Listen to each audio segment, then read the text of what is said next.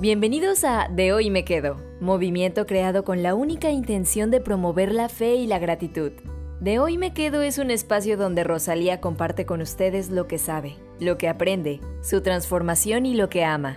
De hoy me quedo es eso, un espacio de generosidad espiritual de la mano de Rosalía Serrano. No olvides suscribirte y seguirnos en redes sociales.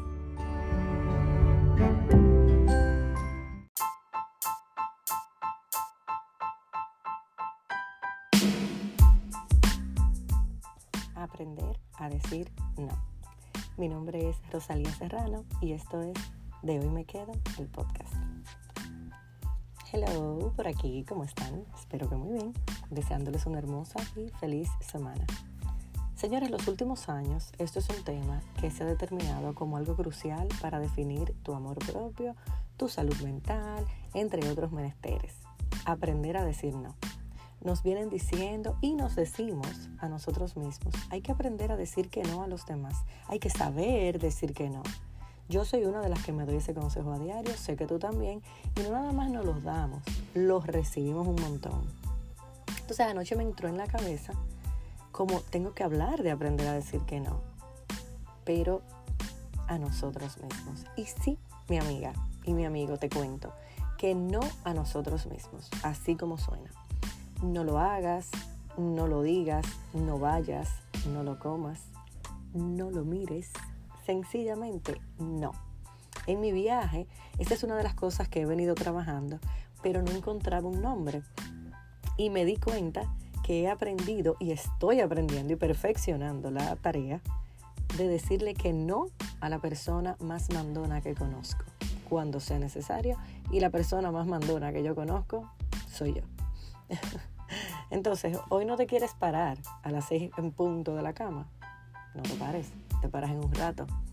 Hoy eh, decidiste que ya no quieres ser más amiga de esa persona por mil razones no te convenzas más. Sencillamente dite que no. No mires eso. No mires ese programa que te genera ansiedad. No vayas a esa reunión donde no te vas a sentir cómoda. No contestes las preguntas que no te hacen bien. No te convenzas tanto y enfócate en complacerte. Porque he aprendido, estoy aprendiendo a complacer esos verdaderos deseos que son saludables para mí, esas prácticas que realmente yo siento que me hacen bien y que son como autoapoyo.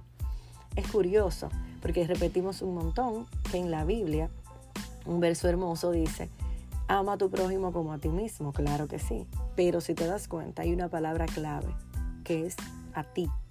En realidad esto te deja claro como a ti mismo, o sea, que tú tienes que amarte tanto, tanto, tanto, vas a saber cómo amar a los demás. Pero antes, como a ti mismo. Y en mi viaje me he encontrado con tanto de mí que he dejado de someterme a situaciones que nadie más que yo misma me metía. ¿Quieres decirlo? No te lo guardes. ¿No quieres decirlo? No lo digas. Y pues eso quería contarte. Que sí, este es uno de los no más complicados que vamos a enfrentar en nuestra vida.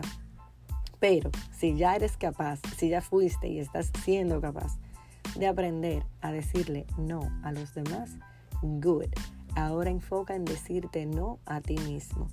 Cuanto el autosabotaje o el síndrome del impostor te visite, dite a ti mismo, no mi amigo, no voy a parar, porque mi propósito no viene de la tierra, viene del cielo. Te quiero.